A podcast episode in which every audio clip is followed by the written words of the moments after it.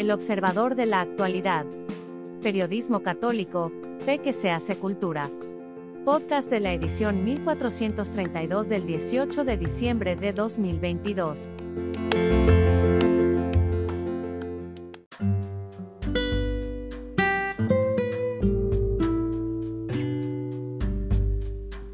La verdadera historia de San Nicolás de Bari. Por Raúl Espinosa Aguilera. Por increíble que parezca, quizás sea el santo de quien más se ha hecho una verdadera caricatura. Nada tiene que ver con ese Santa Claus tan divulgado ni menos con el cantante italiano, Nicola Di Bari, quien obtuvo el primer lugar, en el Festival de San Remo, en 1971, con la canción El corazón es un gitano.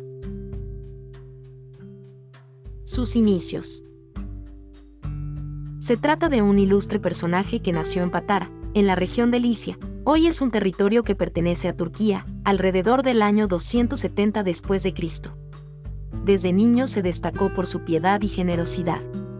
Sus padres eran unos fervorosos cristianos, lo educaron en la fe. Al morir sus padres, heredó una gran fortuna y no dudó en entregarla a los que más necesidad tenían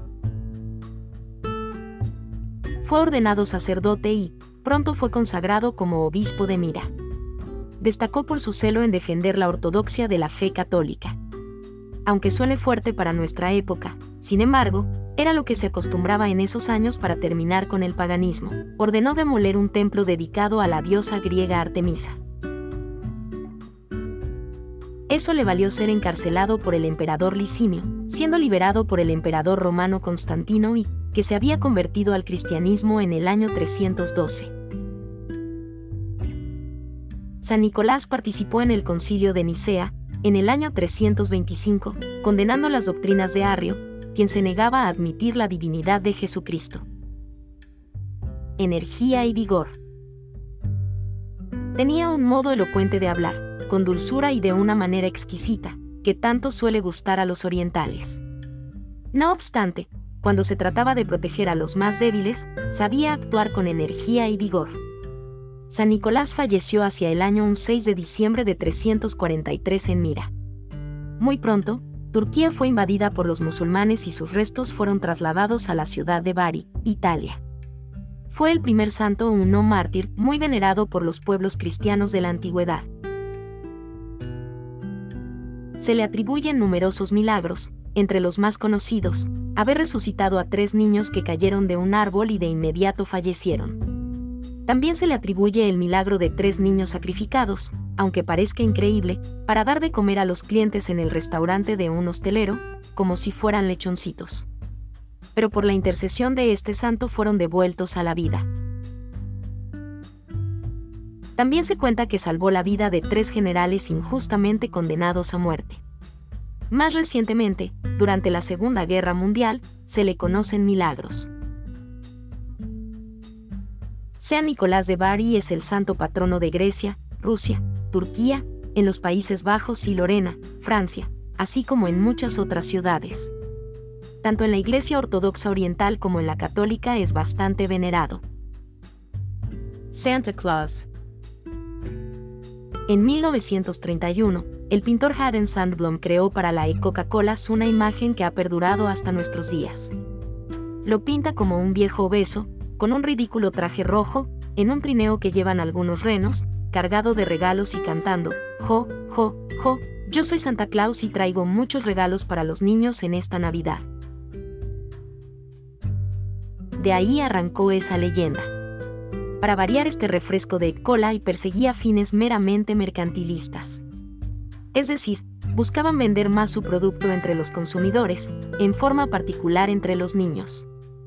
Afortunadamente en el centro de este país, se les dice a los niños que los regalos los trae el Niño Dios y los Santos Reyes. En mi natal Sonora, por influencia norteamericana, está muy arraigada la figura de Santa Claus, Nunca me ha parecido bien esa forma de deformar la figura de este santo tan venerado durante siglos como lo ha sido San Nicolás de Bari, porque considero abusiva la manera de haberlo trastocado con el pretexto de buscar solo utilidades económicas. En fin, considero que a un santo hay que respetarlo, tal y como fue su biografía, sin mezclarlo con mezquinos intereses mercantilistas.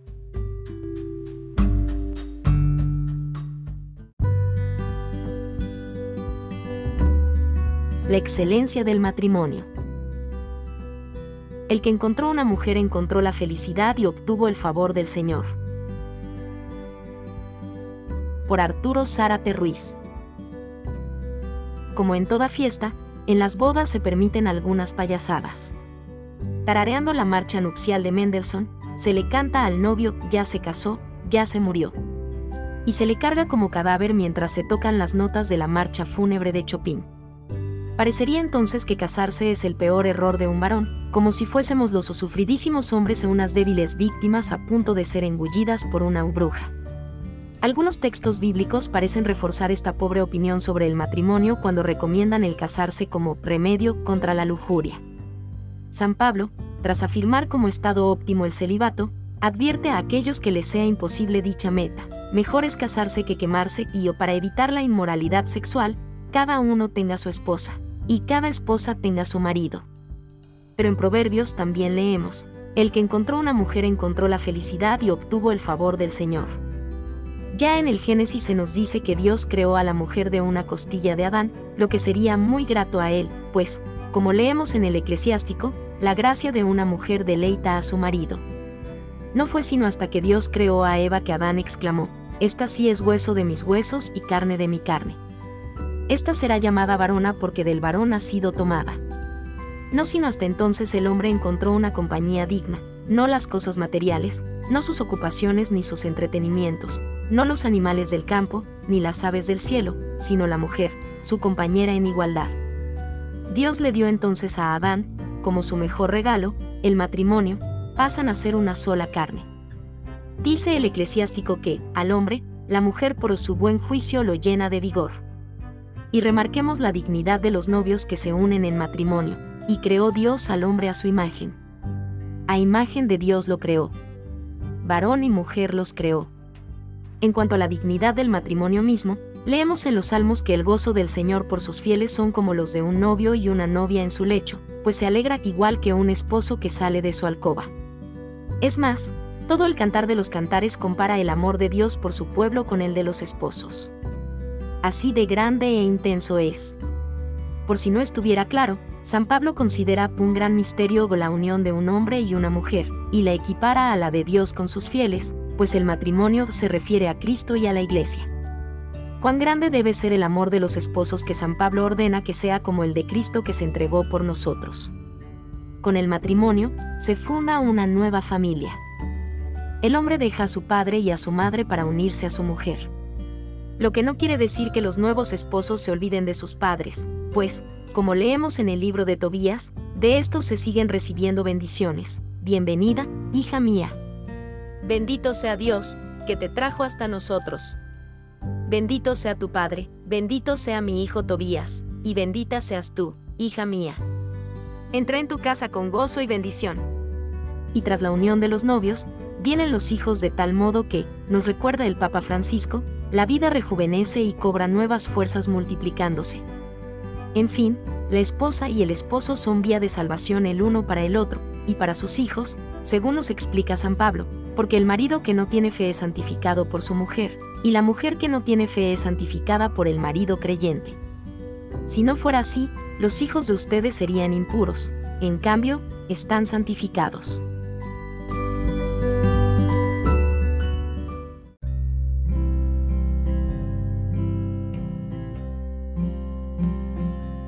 Es oscuras. Por el padre Alejandro Cortés. Cuando vivía en Hermosillo recuerdo haberle escuchado a un ingenioso ingeniero que, desde hacía mucho tiempo, había procurado rodearse de un póker de amigos. Y nos explicaba que uno era abogado, otro, médico, un tercero, sacerdote, y por último, un mecánico. La idea me pareció muy buena, pues con un cuarteto de esa categoría uno se siente respaldado ante las decisiones importantes. Esta vez quisiera detenerme ante uno de estos elementos, los sacerdotes, pues vale la pena considerar algunas realidades que los rodean para poder juzgarlos con mayor objetividad. Aquí me permito fijarme en que, quienes asisten a misa los domingos, en ocasiones se quejan de que los sermones son interminables. Esto significa que cada sacerdote debe intentar reparar en no más de 10 minutos, lo que han hecho varias horas de televisión, de cine, de redes sociales, de videos, de educación oficialmente laica, etc. Por otra parte, se exige que la homilía sea profunda, pero sin exagerar, amena, pero sin payasadas, sobrenatural, pero que aterrice en la realidad de cada uno de los asistentes, que no se hable de política, pero que no se desligue de la lectura de los tiempos, práctica, pero sin regañar. Y todo ello sin más recursos que el hermoso y bien templado tono de voz del ministro divino, qué fácil. A los presbíteros se les exige estar siempre disponibles ante las necesidades de quienes los requieren, y también ante las imprudencias de cualquiera que se sienta con el derecho de reclamarles algo. Y por supuesto, todo ello con educación y, por supuesto, con humildad. Aunque no sean muchos los fieles que con su dinero y su oración ayuden a mantener el seminario de su diócesis, a los sacerdotes se les pide que celebren misas para todas las ocasiones importantes de cada familia, bodas, primeras comuniones, aniversarios, quinceañeras, difuntos, graduaciones, y además que bendigan las casas, automóviles, negocios y las imágenes que visiten a los enfermos en sus casas y hospitales para administrarles los sacramentos. Sin embargo, son contadas las familias que desean tener un hijo sacerdote. También se espera de ellos atención y cariño para todos, comprensión y misericordia para los pecadores y débiles, ánimo y consuelo para los que se sienten derrotados y deprimidos, cuidando con esmero casi angelical sus afectos para que no se enamoren de alguna criatura en particular, cuidando su celibato sacerdotal a quienes suelen criticarlos, exigiéndoles santidad de vida, me permito decirles que están en lo correcto, pues si están metidos en esta vocación, es porque libremente les dio la gana responder a una gracia divina. Pero lo que definitivamente no se vale, es dejarlos a su suerte, pues, aunque todo el día se encuentren rodeados de las damas de la vela perpetua, tres señores de la adoración nocturna, el sacristán y el loquito parroquial, pueden estar muy, pero muy, solos. Si no fuera por la amistad que tienen con Dios, su ministerio no tendría sentido.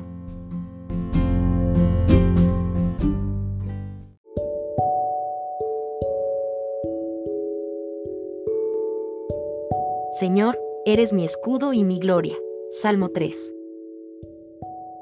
Los Salmos, alma de mi oración. Por el Padre Prisciliano Hernández Chávez, operario del Reino de Cristo. Este es un salmo de plena confianza en Dios en medio de los peligros y de quien acude a Él por causa de los enemigos, quienes consideran ya cercana su derrota pues piensan que Dios ya lo ha abandonado. El justo, el orante, no pierde la serenidad porque sabe que Dios no lo abandona ni lo abandonará jamás. Dios es su escudo y su gloria. El orante pide con urgencia la salvación, sabe que Dios desplegará su fuerza y lo salvará. En el Señor está la salvación, él se ocupa de protegerlo siempre. Se puede orar este salmo a la luz de la pasión del Señor Jesús, resaltando las palabras de los perseguidores. Ha confiado en Dios, que lo salve ahora, si es que Él lo quiere, ya que dijo, Soy hijo de Dios, Mateo 27, 43. La iglesia lee este salmo en clave pascual, a la luz de Cristo muerto y resucitado. Puedo acostarme y dormir y despertar, el Señor me sostiene, versículo 6 se le pueden aplicar las palabras de San Ireneo, durmió el Señor, Jesús, el sueño de la muerte y resucitó del sepulcro porque el Padre fue su ayuda.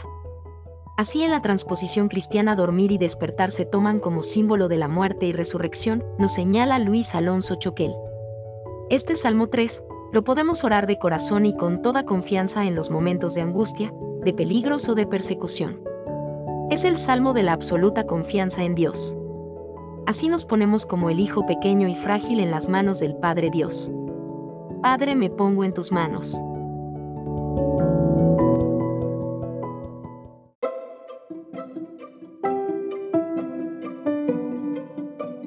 Gracias por escucharnos.